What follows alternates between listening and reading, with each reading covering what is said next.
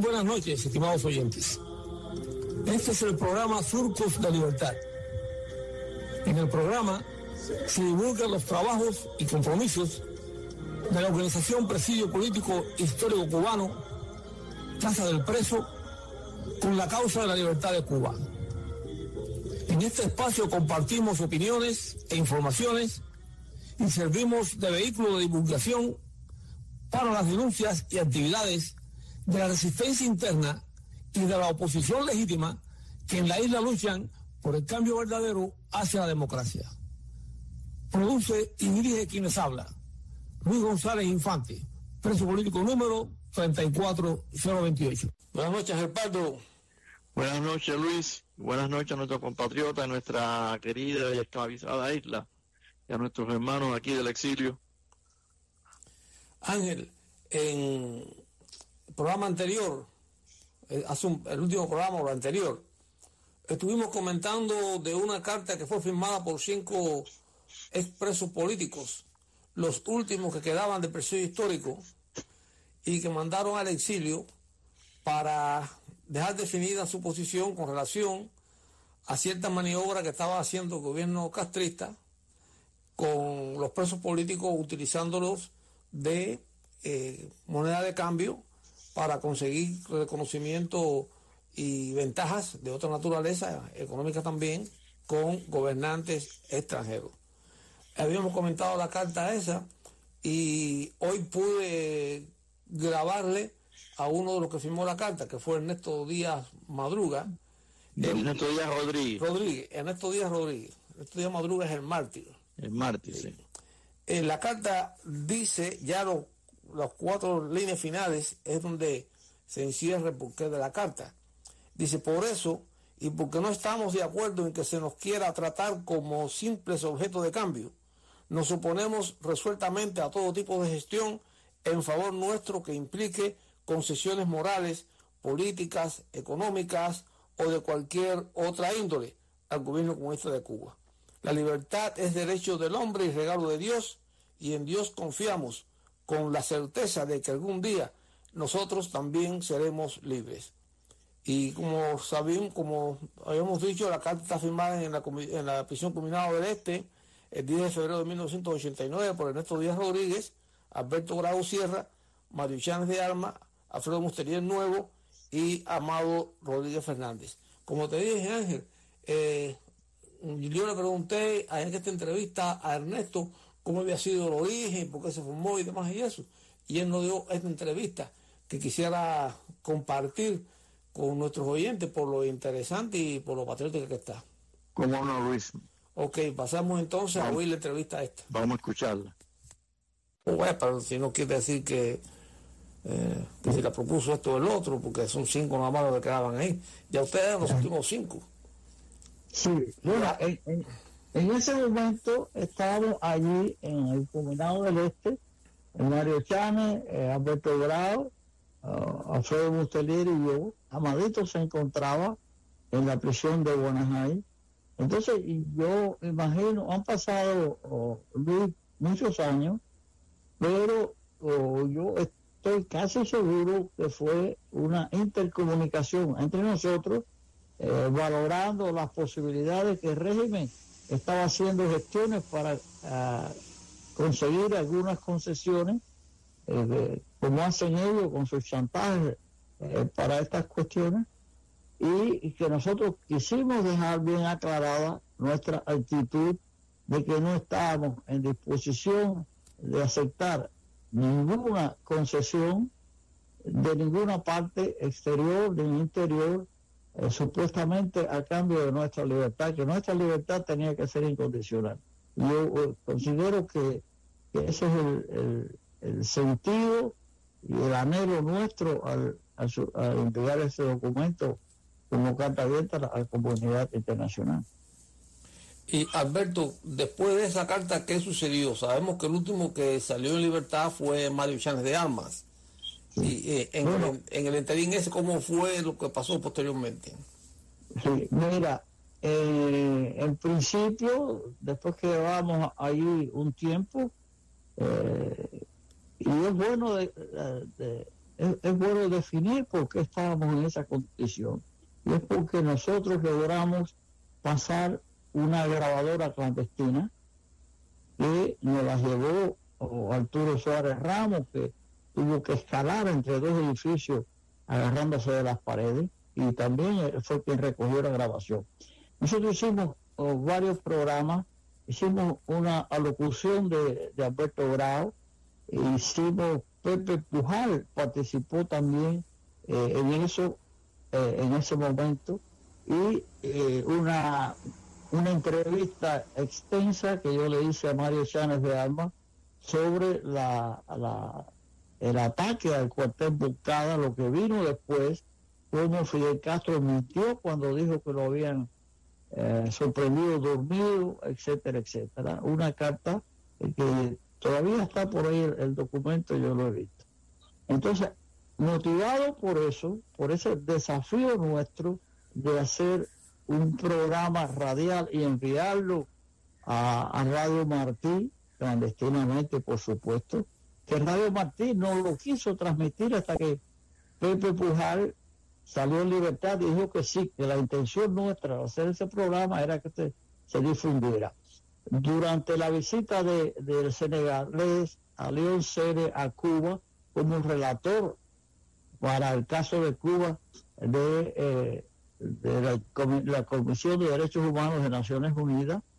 Eh, eh, Radio Martí estuvo durante tres días consecutivos pasando la entrevista que le, que le hice a Mario Chanes de Armas y eh, eso para ellos significó una humillación muy grande que en, medio de la represalia y de la incomunicación nosotros hayamos lo, lo, logrado eh, hacer esa entrevista y, difundirla ampliamente.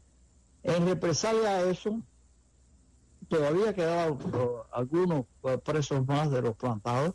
Eh, habilitaron una celda en el tercer piso del edificio 3 y ahí nos incomunicaron a Mario Chanes de Armas, a Alfredo Mustelier, a Alberto y a mí, que eran los que habíamos participado y quedábamos en prisión de esa entrevista. Eh, se encontraba uh, durante una semana, estuvo Eleno Oviedo Álvarez con nosotros allí, pero Eleno extinguió su condena y fue puesto en libertad.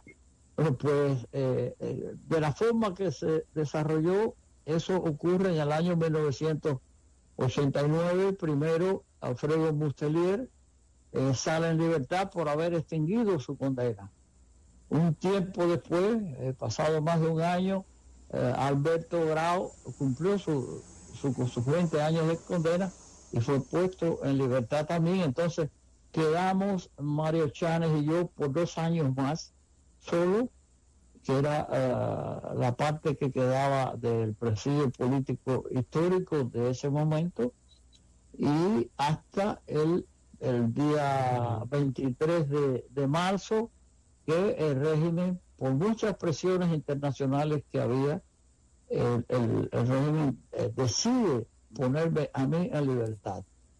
Hay un ensañamiento personal de Fidel Castro con Mario Chanes, y le hicieron cumplir hasta el último día de su condena a 30 años de privación de libertad. Eso oh, ocurrió en el mes de julio de 1991, o sea, uh, varios meses después de, de haberse producido mi, mi. ¿Cuántos años cumpliste, Ernesto? Yo cumplí 22 años y 3 meses, y un poquito más.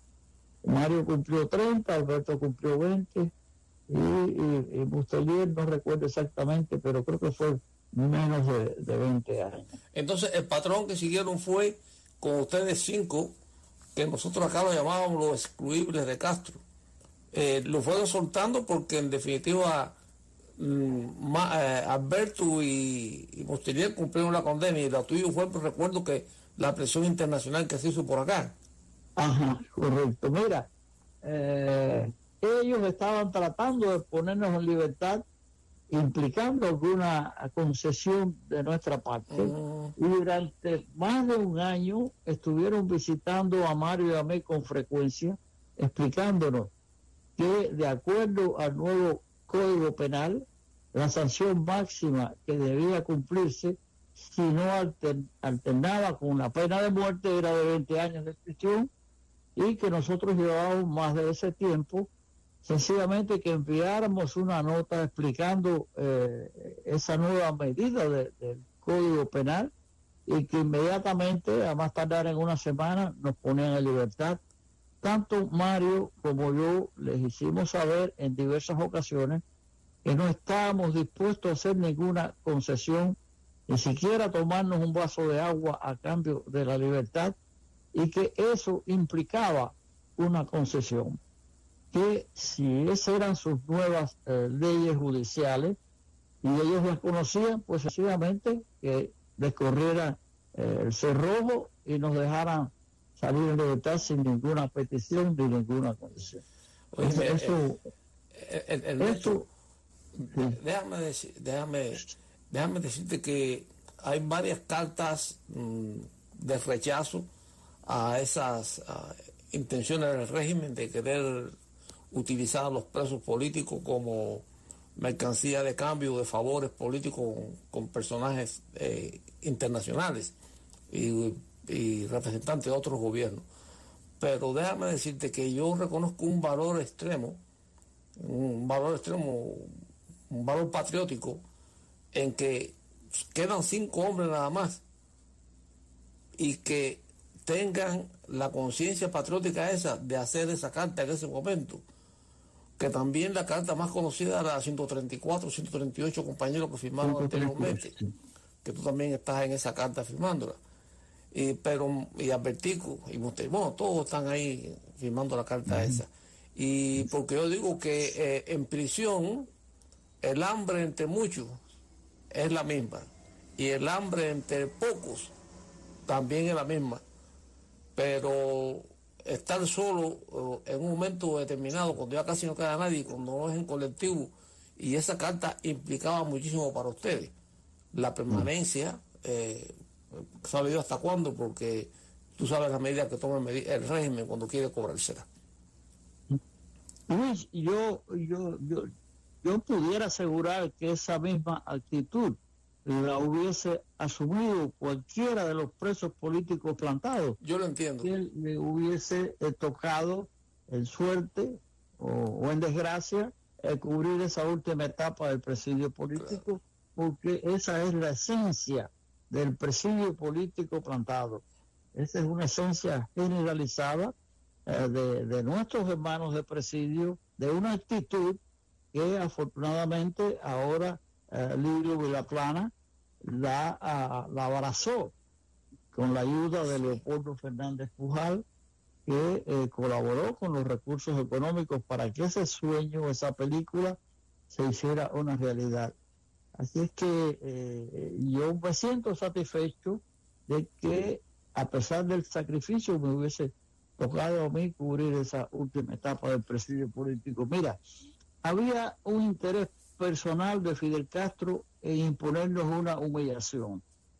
Durante esa última etapa, el cardenal O'Connor, como muchos recordamos, fue a Cuba con una lista de, de, prisioneros políticos que aún guardaban prisión, eh, pidiéndole a Fidel Castro, personalmente a Fidel Castro, la libertad. Yo conocí este por el, el secretario del cardenal O'Connor que estuvo en ese viaje a Cuba cuando el cardenal O'Connor le señaló mi nombre a Fidel Castro, él eh, reaccionó de una forma abrupta y le dijo, no, Ernesto Díaz Rodríguez tiene que morir en prisión, nunca lo voy a dejar salir en libertad.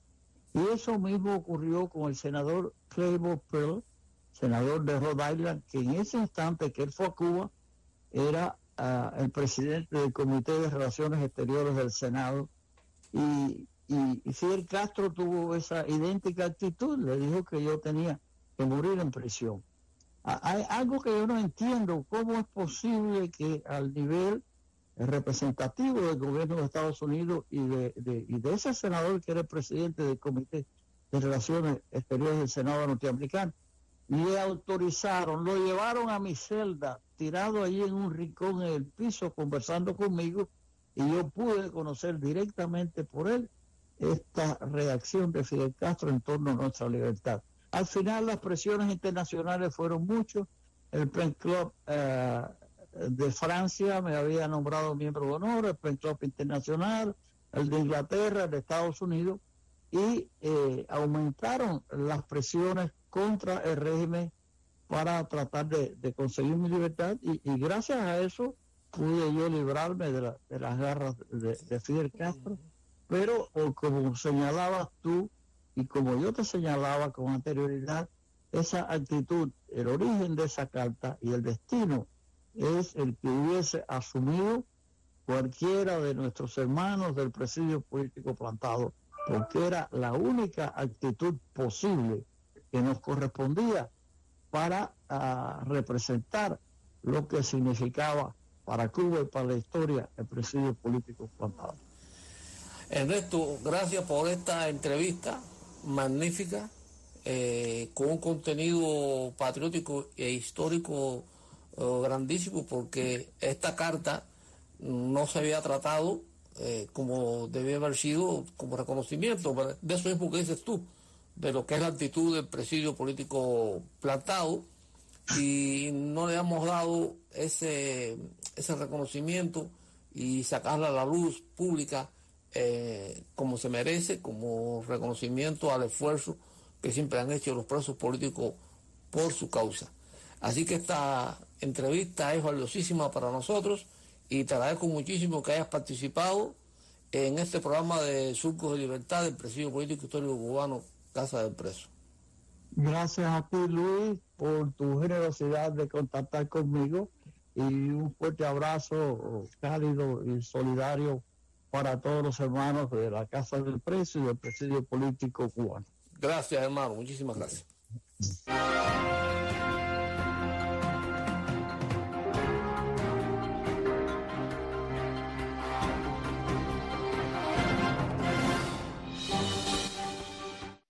Ángel, hubo un importante acuerdo en el Parlamento Europeo que cobró o que, aprobó una resolución ahí de condena al régimen castrista eh, por la represión. ¿Qué tienes, Ángel? Efectivamente, Luis, este jueves pasado el Parlamento Europeo condenó al gobierno cubano por el aumento de la represión tras el estallido popular del 11 de julio, con 426 votos a favor 146 en contra y 115 abstenciones, la Eurocámara avanzó hacia la imposición de sanciones a los responsables de violaciones de derechos humanos a través de la ley Magnitsky, uno de los puntos más significativos de la resolución calificada de histórica por medios diplomáticos de comunicación europeos.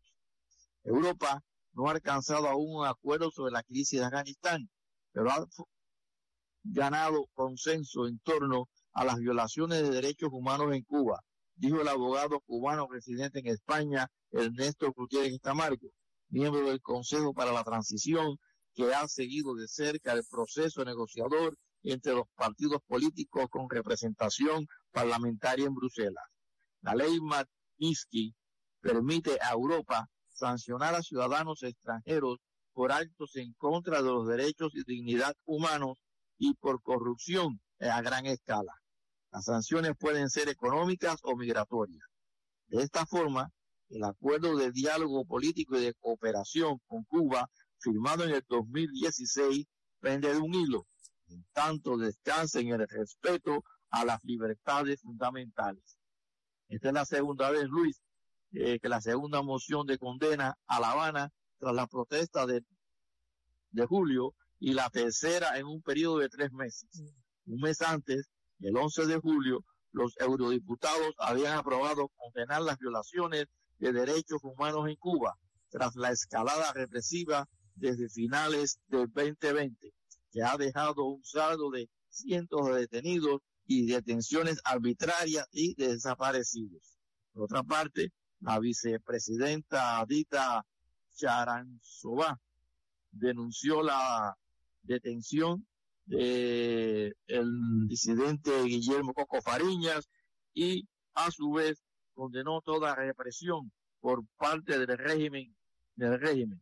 Dice ella que Europa está con los cubanos, no con el gobierno represivo que representa a Cuba.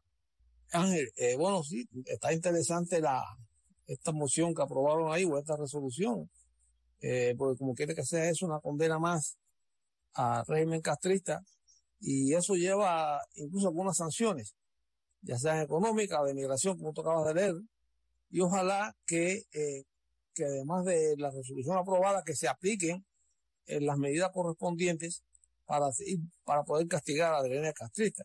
Mira, eh, con relación a eso, el Observatorio Cubano de Derechos Humanos también celebró la decisión y dice, hemos pedido insistentemente a la Unión Europea que aplique sanciones individuales a los individuos e instituciones que diseñan y ejecutan la represión contra la población civil en Cuba. Después de las históricas protestas populares del 11 de julio pasado, es éticamente ineludible la adopción de medidas que impidan a los represores el acceso a los países miembros de la Unión Europea, así como la congelación de sus posibles bienes en la zona comunitaria. Eso lo dijo Alejandro González Raga, que es director ejecutivo del Observatorio Cubano de Derechos Humanos.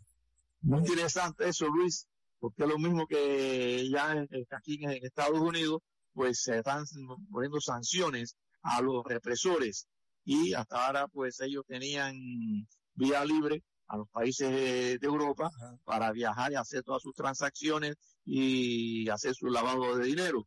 Pero como vemos, pues ahora, de verdad, eso como dice aquí el comunicado, pende de un hilo porque está ya visto de que eso los represores no van a tener cabida en, en ningún lugar. Sí, muy interesante. Y otra noticia que nos alegra es que el artista cubano Luis Manuel Otero Alcántara, quien se encuentra encarcelado en el penal de máxima seguridad de Guanajay desde el pasado 11 de julio, fue seleccionado este miércoles pasado como una de las 100 personas más influyentes del mundo en el 2021 por la reconocida revista estadounidense Time. El disidente y artista chino Ai Weiwei fue el encargado de defender la candidatura del cubano. El arte de Luis Manuel Otero Alcántara, así como su lucha incansable por la libertad de expresión y su postura intransigente contra la autocracia, revela el poder de la resistencia, afirmó Ai Weiwei en la revista. Además, calificó como un símbolo al líder del movimiento de San Isidro, un influyente grupo de artistas e intelectuales que exigieron mayores libertades cuando las protestas antigubernamentales se extendieron por todo el país este verano. Aunque desde entonces está encarcelado, su vida, su comportamiento y su expresión en conjunto son tan poderosos que pueden resistir la degeneración estética y ética del autoritarismo, del autoritarismo añadió el artista chino. El arte necesita valor, que era demostrado repetidamente. Su estética necesita una sólida base filosófica y un fuerte sentido de la ética. Esto también lo ha demostrado. Es a través de estas luchas por la libertad de expresión como el arte trasciende la condición de banalidad y mediocridad, finalizó. Continúa esta información, este despacho de prensa, diciendo que Otero Alcántara ha movilizado a la opinión pública cubana al menos dos veces en los últimos meses. La primera fue en noviembre del 2020, cuando junto a un grupo de activistas realizó una huelga de hambre en la sede del movimiento San Isidro, que desembocó en una protesta de cientos de artistas, intelectuales y ciudadanos frente al Ministerio de Cultura. La otra ocasión fue en abril del, 20, del 2021, cuando realizó otra huelga de hambre en respuesta al robo y destrucción de algunas de sus obras de arte por parte de agentes de la seguridad del Estado, lo que provocó una protesta de una decena de cubanos en la céntrica calle Obispo. El activista fue arrestado por última vez el pasado 11 de julio, cuando salió de su vivienda en La Habana Vieja para unirse a los miles de cubanos que protestaban contra el gobierno a lo largo de la isla. Desde entonces se encuentra recluido en el penal de máxima seguridad de Guanajay. Su abogado solicitó un cambio de medida cautelar a la fiscalía, pero este fue denegado. Las autoridades cubanas le imputan cargo por desorden público, desacato e instigación a delinquir. Por nuestra parte, nos alegramos que Otero Alcántara, eh, que es una de las figuras más reconocidas y activas de la sociedad civil en estos momentos, pues haya sido nominado por esta revista como una de las personas más influyentes, porque como quiera que sea, esta distinción y estos reconocimientos contribuyen a que se pueda tener su vida, eh, eh, que no pueda correr su vida tanto peligro como si estuviera en el ostracismo y sin ninguno de estos reconocimientos internacionales. Y así, estimados oyentes, hemos llegado al final del programa de esta noche. Les enviamos un fraternal saludo a nuestros compatriotas identificados con la libertad de Cuba, a los prisioneros políticos actuales y en particular a nuestros hermanos del presidio histórico en la isla. Los invitamos a que nos reencontremos la próxima semana por estas ondas radiales. Pueden comunicarse con nosotros por nuestro teléfono 305-858-3789 o por nuestro correo electrónico ppchistórico.com. También pueden visitar nuestra página en Facebook, Presidio Político Histórico Cubano, Casa del Preso. Gracias por la sintonía y hasta entonces.